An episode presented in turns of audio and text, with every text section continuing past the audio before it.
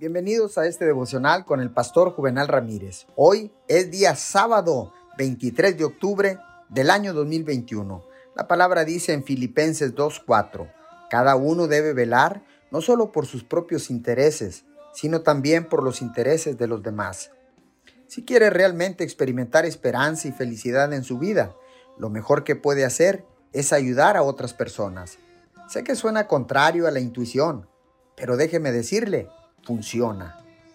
Al dejar de concentrarse en usted mismo y buscar maneras de bendecir a los demás, deja de pensar en sus propios problemas y, al dar esperanza mediante palabras o actos de servicio, recibe una cosecha de todo lo que da, multiplicado muchas veces.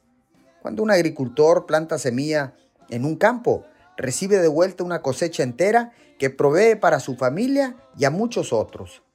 La promesa de Dios de que cosecharemos lo que sembramos aún me asombra.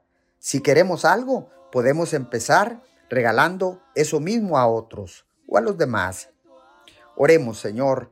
La verdadera felicidad viene cuando vivimos activamente para bendecir a otros, para bendecir a los demás, para bendecir a nuestros semejantes. Te damos gracias en el nombre de Jesús. Amén y amén.